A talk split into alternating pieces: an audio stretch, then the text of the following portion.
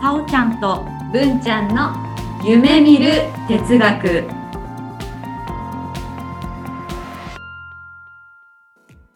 この番組は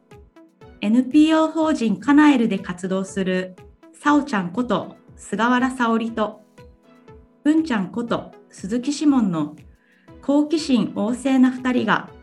さまざまなテーマに沿ってゆるーく知的探求する番組です。せーの。ひひらりーさおちゃんです。ぶんちゃんです。ごごきげんよよう。はい、さおちゃん。う。こんにちは。やってきました。うん。ななななんと、わ、今回は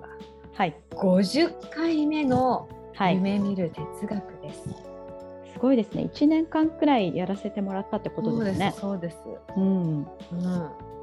一年間皆さん曖昧に耐えてきたってことですね。ね、かなりもう耐えてうんくださってますね。耐えてくださってる。うん。多分こう挫折してる方もいらっしゃるけど、はい。多分生き残った方たちはみんな耐えてる。うん。こんなの。すごいね。もう世の中のいろんな話耐えられるよね。多分 本当に耐えられると思う 多分ねそうだと思いますようん。大概のことは耐えられるようになってるとね。思う、うん、さ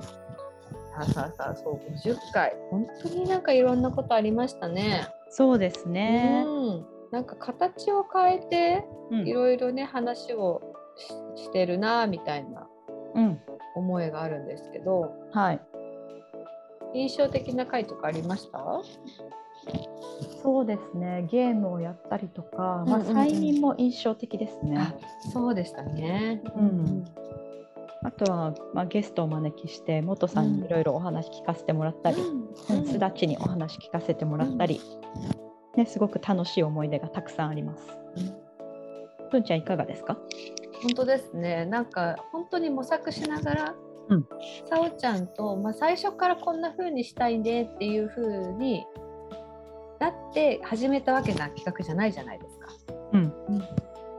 なので本当に手探りでこう始めてきてからうんまあそれこそこれも正解がないからねずーっとずっとこんなのはどうかな、あんなのはどうかなこれやってみようあれやってみようみたいな感じで紡いできてまあ気うんづけばあっという間に50回、うんうん、なんか感慨深いなぁなんて思ってますね。はい、で今日はね、うんまあ、その中でも私は一番印象的うんどれもすごく思い入れがある回なんだけどもはい、その中でやっぱり一番印象深い回は初回、うん第1回目なんですよね。はい、でその第1回目にさおちゃん何をお話ししたか覚えてますか夢について、そうなんですよ覚えて覚えてたんですねうん そうなんですすだちをねお招きしてうんで、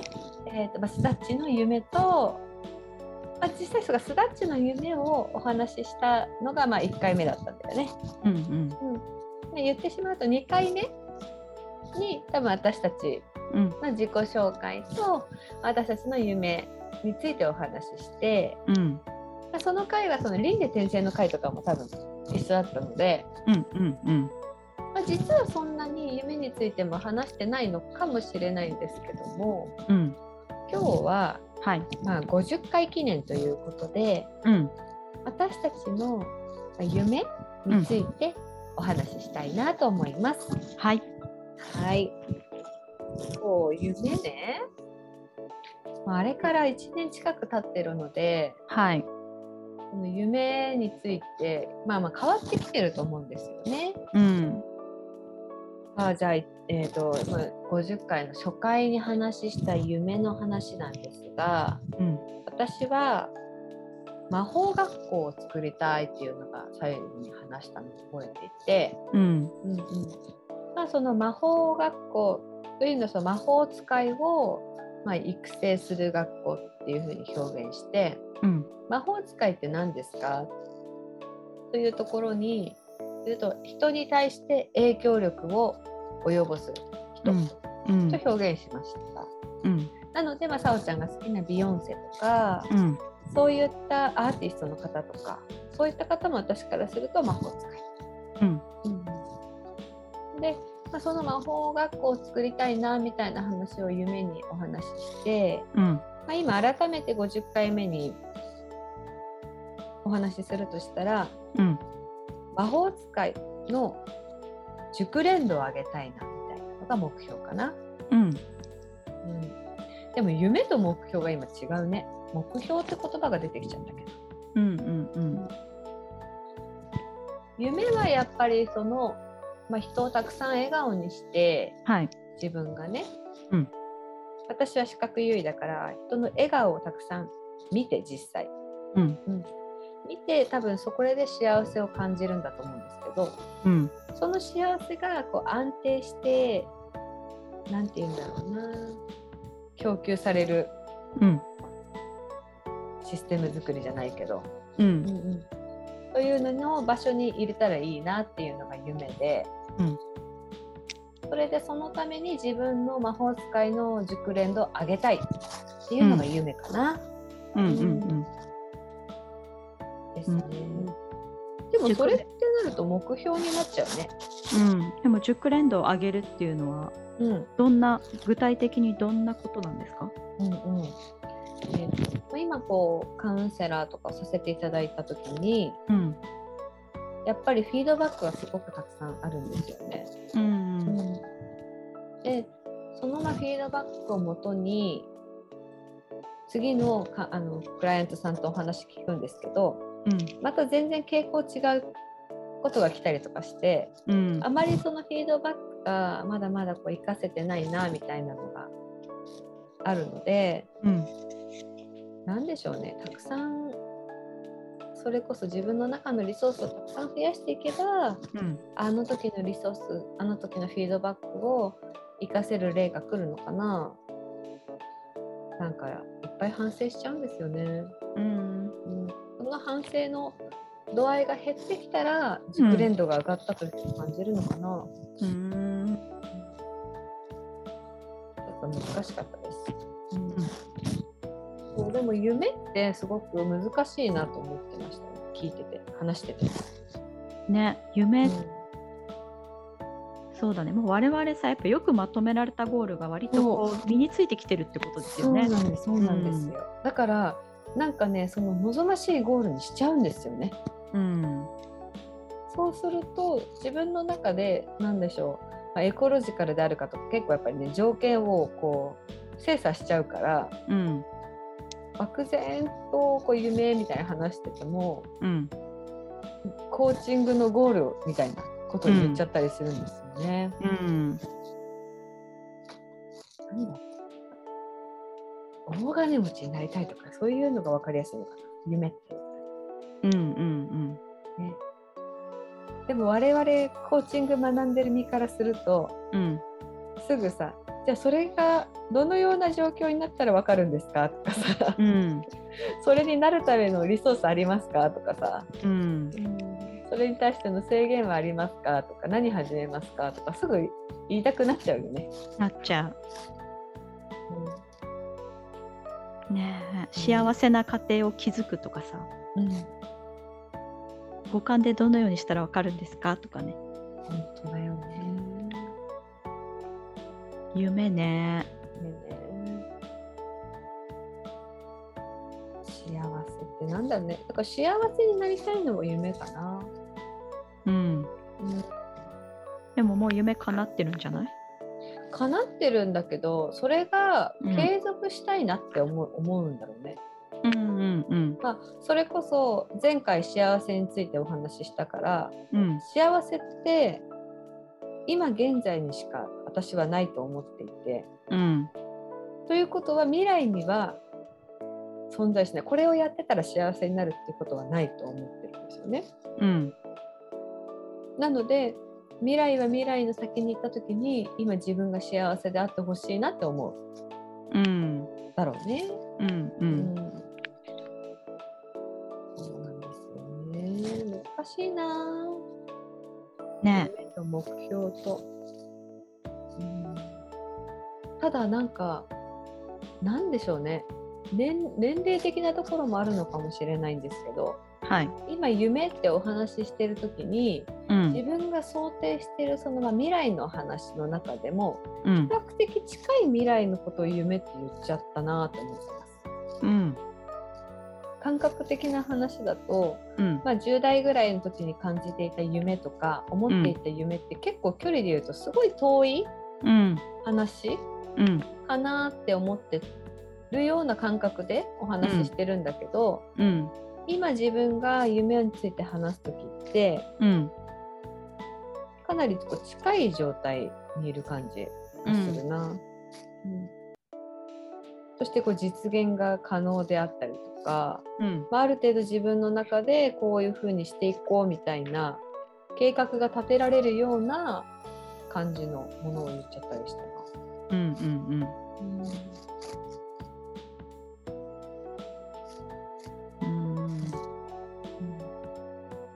やっぱりこう具体うん化していってるんでしょうね。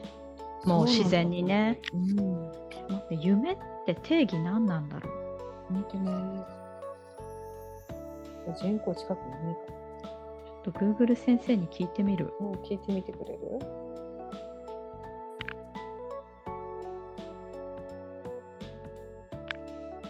あの幼稚園生の時の夢は何でした？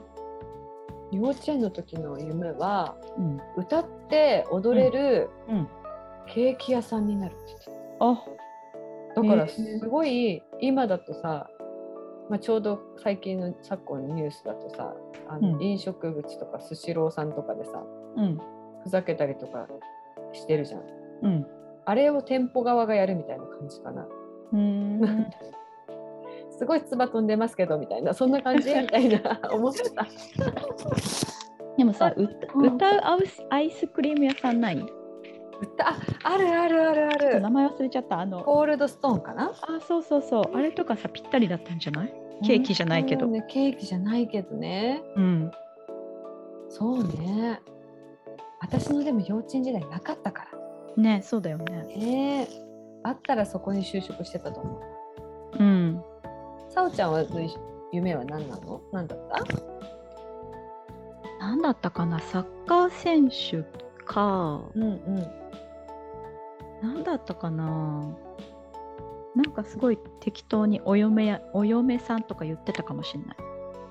適当に言ってたんだうん、なんかみんな書いてるし、そういうもんかなみたいな。はいはいはいはいなるほうん、あ、夢ね。パッと出てきたのは、どはい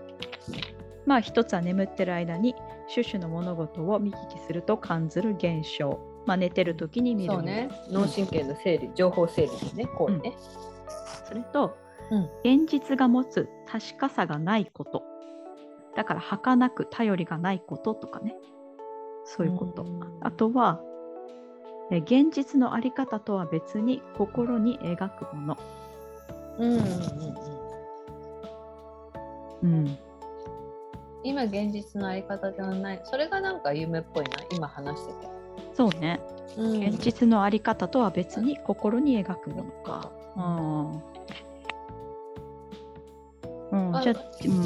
ん、違うものをが欲しいんだね人間ねそうねじゃあ例えばほら旅行に行きたいなとかそう思うことも夢ってことよね、ねそうなるねうんうんうん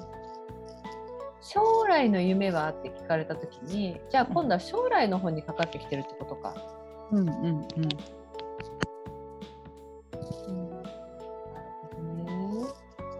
ねえうん、じゃあ今の継続は夢じゃないんですかって感じ。そうだねまあでも幸せな今を継続することが夢ですっていうのはありだよね、今ありのこの状況がずっと続いたらいいなって思ってるっていうそれが夢だよね、うん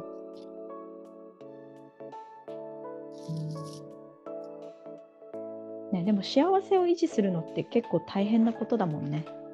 そうだねあの自分だけの問題ではない場合もあるしね、うん、そして人と人とで全然違うしねうん、求めてるものとかね。ね、まあ、ゆやっぱりその意思と言いつつ自分が変わる必要ってかなりあると思っていて、うんうんうんうんからまあその今そのままをずっとやるというよりかはうん少しずつ変化していくことなのかなってちょっと思った、なるほど。うん、今の自分の考え価値観をうんこの30この先30年何一つ変えずにやっうんうてん幸せに暮らしていけるかはちょっと不安があるから、そうね。うん、何かしらのこう小さなチャレンジがいくつもあって成り立つものかなってふと思いました。確かに。なんかそういう意味では、最近ねその小さな幸せとうん小さな不幸をたくさん集めようって思ってるんだよね。うんうん、なんだろう大きな不幸と、まあ、大きな幸せをすごいずっと願ってた時期もあったんだけどうんそれだとやっぱり苦しくてうん何もない時が多くてねうんだからこそなんか全部崩して不幸も崩して小さくして、うんで幸せも本当に小さいところでなんか幸せを感じたいなと思っててうんそういうふうになると夢とかも未来とかもあんまり大きなもの望まなくなってきたんだよなって。ああある日7億円をもらうよそうり毎日の200円が楽しいみたいな。そうそうそうそうそうそうう、ん毎日1万円稼ぎたいなとかさうんうんそういう方が自分にとって幸せ、うんなんだなって思ってきたねうんうんいや7億当たったら嬉しいようんねだけどある時宝くじ買わなくなったのもそういう理由かもねうーんうんうん最近あんま買ってないなと思って、うんうんうんでも幸せようんうんこんな感じかなそっか文ちゃんはじゃあ自分磨きそう自分のレベルアップ、そうです、うん、うん、その先にある周りののみんなの幸せがそう夢、夢だね。うん、素晴らしいですね。で自分がレベルが上がれば多分もっと幸せにできる人が増えるっていう確信があるんだよねきっと、うんうんうん、だから、まあ、自分が頑張ろうと思うんってるね、うんうんでも本当 NLP やると NLP やるとではないけどもはいなんて言うんでしょうね変われるのは自分しかないなっていうのは本当に痛いぐらいわかるし、うんうん逆に自分が変わると周りが変わるんだよっていうのも経験上すごく痛感しませんかうんうんそうするとなんだろう他の人変えるより自分が変わった方が早いしうんでも不思議だけど変われば他の人も変わるんだよみたいなうんうんというのをお伝えしていきたいなみたいなのはあるね。うんうんでもやっぱりなかなかここはちょっとまだカウンセリングで結構難しいな自分しか変われないからうんやっぱり相手を変えたいって思うとうん苦しくなっちゃうみたいなお悩みを結構聞くので、うんうんうんもっと上手に伝えられたらいいなと思ってる。うんうんうんさおちゃんの夢をお聞かせいただいてもいいですか？はい私も文ちゃんと似ててうんうんやっぱり自分と関わる人をうんうん幸せにししたいというかなってほしいっていうのがあるのとあとはえっとなんかちょっと目標というか少し思い描いてるものが、うんえっと子どもの支援というかうんお親がなんか病気とかうん何かしらでこうなんていうの普段の生活ができなくなって、うんなんていうんだろうな、まあ、そういった状況の子供病児保育とかかな？うんなんかその自分は元気だけど親が病気とかそう,、うんうんそういう子供の支援というかうんなんか支援っていうとおこがましいんだけどそういう子たちのなんか、うん、メンタルケアうんうんとかもちょっと興味あるなとか思って、うん、でもなんかなんだろうなもうそれに関してもなんかうん私の方がうまく対処ななんて言うんだろうなこう自分のおごりみたいなのがあるのかなとか思ってうんしてあげるとかそういうこと、そうそうそうそうそうそううんなんかそういう気持ちがまだなんかどっかにあるんじゃないかと思ってなんか本当にその相手の幸せを願ううんうん状態になるまで手はつけちゃいけないんじゃないかとか思ったりはするまあ言い訳なのかもしれないんだけどうん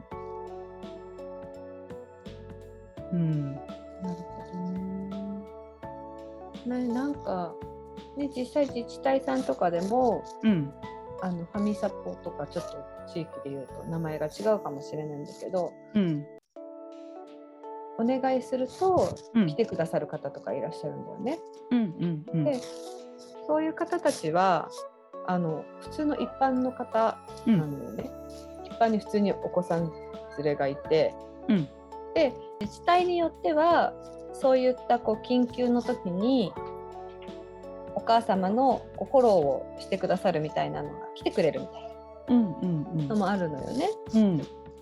同じように子育てをされてるお母様が登録されててうん子育て経験があるからその子育て経験を、まあ、リソースを生かしてうん育ってくださるみたいな。うんうん最近だと、まあ、コロナとかで、うん結構こう時間差でお母様がだけが悪くなったりとかうんあの入院先にお子さん連れていけないとかねうん結構そういうのでその自治体だとそのファミリーサポートみたいなのがあったりはしててうんやっぱり需要はあると思うよね。うんうんうんうんお子さんに対してアプローチしたい。うんでも自分のビリーフの中でうん、自分を変えるのは自分なんか結局本人次第とか、まあ、そういったうん言葉が自分の中にあって、うん、誰かに何を言われようと変わらない人もいるしうん、うん、うん、うん、なんだろうな私が誰かに何かすることによってその人が変わるかって分かんないじゃないうん、うん、うん、だからそう本ね人次第だなって思うからなんなんだろうななんかうまく言えないけどうん、なんか果たしてこう一方通行のおせっかいじゃないかしらとかうん、そうじゃなくするにはどういうことがいいんだろうとかうん、うん、うん。ちょっと考える。確かにねなんかそこに金銭が発生しちゃったりとかするとうんなんか相手もなんだろう特にそのお互いの相互的なこうやってほしいこととやりたいことがマッチングすればいいんだけどうんミスマッチが起こしそうだよね。うんうんここまで必要だと思うからやってあげたいいやいやでも私ここまででいいですっていうので、おせっかいになったりとかうんななんてこっち側はなんだろうやってあげたいけどやらなくていいってことは、まあ、今の状況か、ううんん、だから難しいなと思う、ねうんラポールだね。もうね、でも、うんこう特に思うんですけどうんこ子育てって、まあ、子供自体がタイプが全然違うからうん例えば一般的な子育て論みたいなのが全部みんなのご家庭に当てはまるかっていうとやっぱり当てはまらないだろうなと思っていて。うん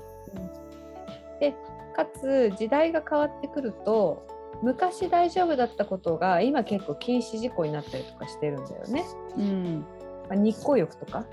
昔は、は日光浴させましょうってなってたけど、うんまあ、今紫外線が強い関係で、まあ、意図してそんなに日光浴させなくていいですよとかうんあのお風呂上がりのなんだお白湯とかお水飲ませなくていいですよって今なってたりとかね。へえうんうん、なんかそういうのがあ私の時代こうだったからとか良かれと思ったことがうん本当は良くないみたいな。うんうんうんでもかといってカウンセリングとかコーチングのようにうん答えはあなたにありうんですっていうのとちょっと違うじゃない。うんだからそこがすごい難しいところだよね。うんうんう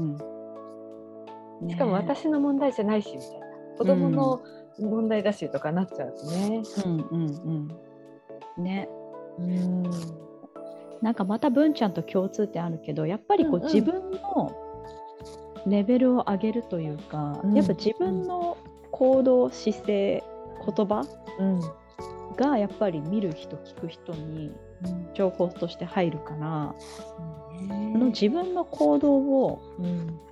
なんだろうな自分の信念価値観でいいと思うものにうんしていくうんしかないかなと思って、ねなんだろうね、いやそう思うんう、私特にそのアソシエイトとディソシエイトを結構もっと綺麗に組み立て組み合わなきゃなって思って反省してることがあって、うんうんさおちゃんのように今こういうふうにしたいっていうのはアソシエイトでしょうん自分がねうんでもじゃあそれが本当に相手に伝わってるかっていうのが分かるためにはディソシエイトしないと分からないじゃないうんでそのディソシエートが足りなすぎると自分がこうしたいイコールちゃんとこうできてるみたいうんなってなっちゃってミスマッチがとか自分の欲しい反応がもらえなかったりとかうん感じててでもでディソシエートしてやっぱないよね安めぐみには足りないよねみたいなそそうういういう風になってまたそのトライアンドエラーを繰り返すみたいな。うんうんさおちゃんから子供の話が出てきたかうんうんそうねなんかその自分がその親が病気になった時にこうなんか話す人がいなかったっていうか、うんうん、それがあるかうな。んなんか話せたらもっと良かったかなみたいなもしかしたら、まあ、でも当時話す気も別になかったけど逆に私の周りだと、まあ、もう少しお子さん月齢が若いお子さんとかだとねうん自分が具合が悪くなった時に子供が何もできないっていうことに対して危機感を覚えてうん家事とか、うんちゃんとやらせようって思ったって意識を持ったみたいなうん方とかもいらっしゃるからやっぱり親は親でいろいろ発見はあるのかもしれないね。うんうん子供は子供でねそういう、うんねあるんだろううんけどでも親子って難しいよね。そうだねねなんなんだろう甘えがあるのかな。うんどっかであるねうんどっちにもきっとあるんだろうなと思ってる。親にも子にもなんかこれぐらい言っても大丈夫だろうとかうん逆に自分の子供だからこれだけ通じるだろうとかうんあるんだろうなって気がするね。うんうんそっかそっか。他に大きく広く夢とかありますか？なんだろうななんか柑橘の木を育てたい自分の庭で、いいですね。うん超来るよ。大丈夫？ダメだあと買った方がはるかにコストパフォーマンスいいよ。 じゃあ買う そう定期便で買うじゃレモン。みかんとかさあ、、うん来るよ来るよ。そういう意味で はうんなんかなんでかうちピーマンがうんあったんですけど。はいピーマンってさ1年じゃないうん取れるよねで1年で枯れるじゃないあそういうこと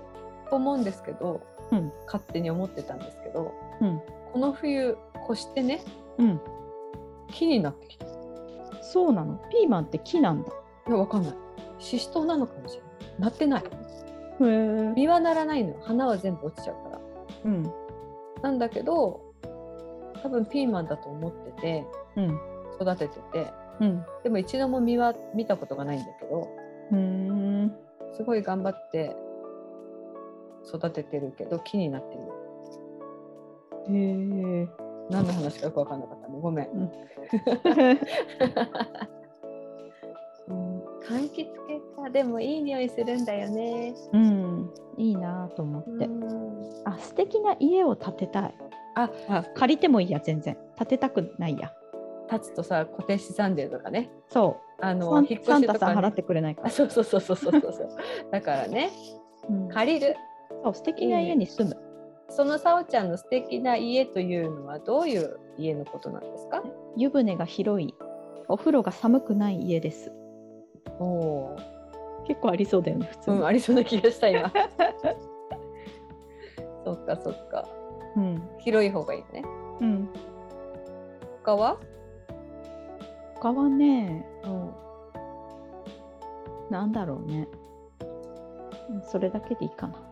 そっか、うん、そうすると今この話を逆に聞いたらうん、コンサルティングとかの発想だと、うんまあ、今さおちゃんは自宅の湯船に、まあ、ことさら満足してないんだなみたいなうんうんそういうふうなうんあの解釈になりますけど大丈夫ですかうん、そうその通りですねねえハロゲンヒーターとか買ったらみたいな ダメ まあでも電気代高いよねねうん夢なんかもうちょいなんかおなんかこうさパーッと幸せな妄想できたらいいんだけど、なんだろうそうだね何が制限をかけているんでしょうかそう私私可愛い話をしたかったわよえ何の話可愛い感じの話あ可愛い感じの話、うん、なんか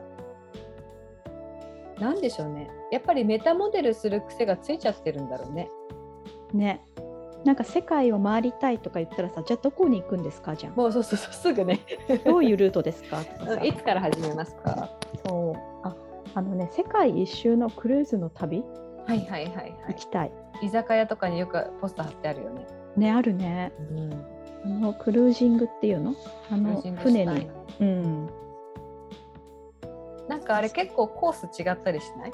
あそうかもねだから私このコースだったらあここの辺行きたくないなみたいなのとかあるモアイ像とか別に見なくていい、ああ日差し強そうそうそうそう地中海の方とかだったらまあ行っていいかなとか勝手にう行ん、ったこともないのに、なんかイブニングドレスとかどうしようかしらとか言ってね、もっとこう可愛い妄想しましょうやっぱりしようしようんうななんだろうね何を制限してるんだろう、ねでも前にこう夢みたいなリストを書いた時に、まあはいはい世界一周とうんあとアリシア・キーズを誕生日会に呼ぶとかおあおとアリシア・キーズと世界を変えるとかうんうんうんうんビヨンセに会うとかうんそんなことを書いてたねうんいいねだから自分が尊敬する人と何かをするとか話すとか、はいはいそういうのが結構好きなのかも、そういった夢か、これがあの現実と違うあり方で心に描くものじゃないですか、ああそうですねちょっとか、ちょっと考えますねでやれそうにないことだよねそうねなんかやれそうだけどちょっと可能性薄いやつえー、ちょっと待って、なんだろう、なんだろう。ハンターハンターの、うんとガラスの仮面のうん最終回を読みたい。おー待って「ハンターハンター」はワンチャンあるよねいやー、もうでも4年ぐらい休止してるね。おえガラスの仮面は先生はお元気で、あのうん、月影先生は初回のね、一巻一巻からずっと亡くなりそうなんだけど、まだ元気で。そうなんだ。うん、へえ3年、5年間にぐらいに一冊出る感じかな。そうなんだそれの最終回が見たい。あーハンターハンターの最終回、ガラスの仮面の最終回。うんおお、いいですね。ワンピースとかはうん、なんか意地でもうん、生きていたいみたいうんなあ、の見たいと思っていてうん、でも私の中だとこれ結構私が健康管理とかいろいろ気をつければ多分うん、見れるのではなかろうかと思ううん、うん、うん。ただこの私の努力の範疇を超えたところでできないことうん、 「ハンターハンター」と「ガラスの仮面」かな、ああ、いいですね、それうね。うんん、あと77と、おお、もみたいな七って終わってないの。合ってないですねそうなんですね。うん、でも続いてもいないですね。おお、うん、なので、じゃあ、文ちゃんの夢はそれにします。はい。うん、なんじゃこりゃっていう。こういうのもいいですねその NLP とか学んでてうんどうしても別にそのつもりはなくってもうんそっちの方にまあまあプログラミング思考がねうん動いてきててうん何でもまあ問題を解決しようんうっていう風な思考になっているからこそあえて放っておくとかっていうパターンで、違うパターンでのこう検索方法を上げてみるとかね、うんすることによって新しくいろいろ気づきがあるなって思いましたね。ね本当なんか2人でできそうな夢は何かありますかですね。何しましょうまず100回目指すとかそういうのは現実的なものでってことですよね。うんそういうのではないはいそう夢で。オーバー・ザ・サンとのコラボとかあでもしたいよ。かファビュラスワールドとコラボしたい。うわーすごいねどっちかと言ったらファビュラスの方が遠い気がする。うん遠そそっち目標にしよう。ううんあーでも今私オーバー・ザ・サンの,、うんあのジェーン・スーさんとはい堀井美香さんの前で、うん堀井美香さんに「うちら2人ともで朗読会行ったんです」ってうんいう話をうんしてて、うんジェーン・スーさんがおかきをあのポリポリ食べてるっていうのがもう自分の中でビジョンとしてうん出てきたからうんこれ叶ったね。あなったねかなって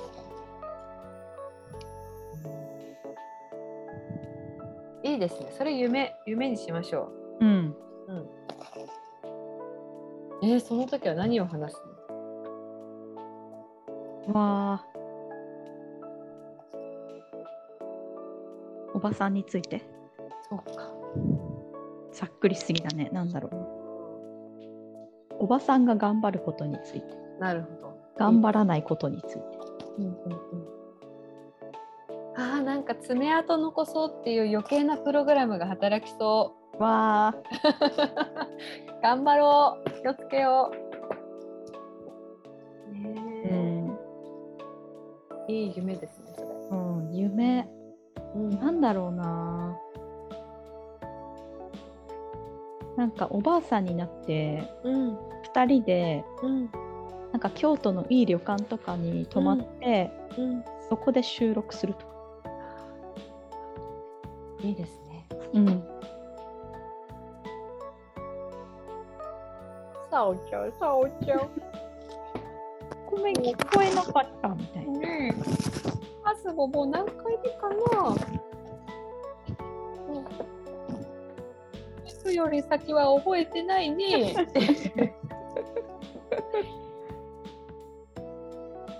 やりましょう。ね夢夢ねいいですね。うん、カナエルがバズるとかはカナエル。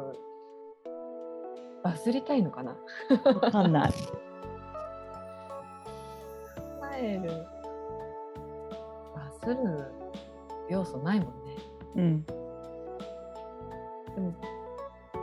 バズったら忙しくなりそう。ねうんあカナエルでの旅行あこれ夢じゃないなできそうだ叶いそもうんだからね。う。うんん叶いそうだからな。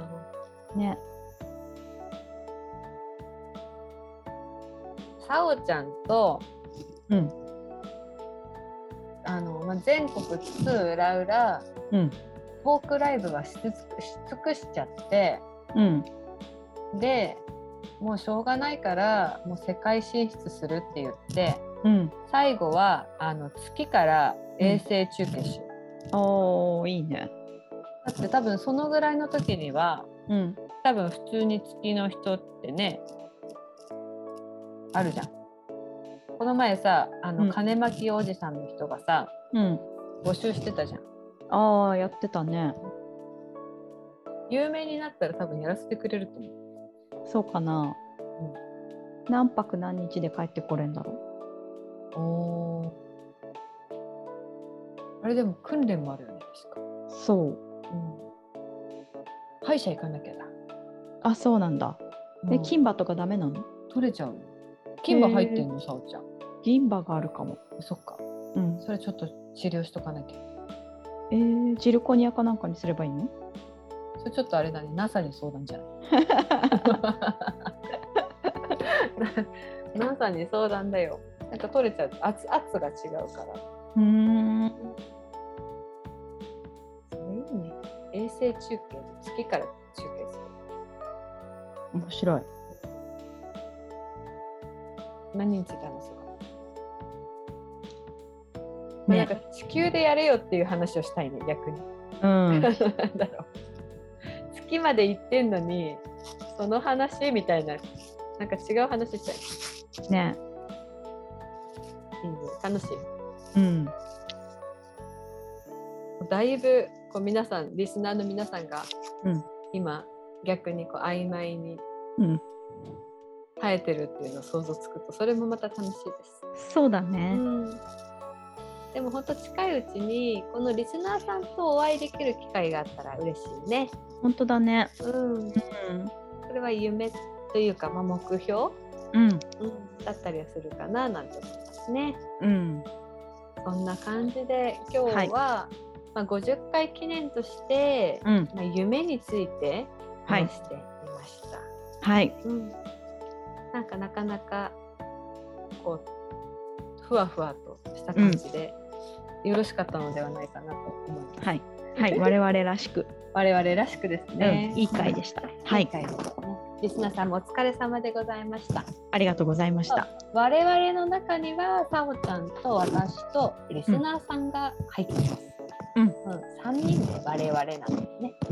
うんそこのところよろしくお願いいたしまおす。願いします。はい。ではそれでは今日はこの辺でキラリン。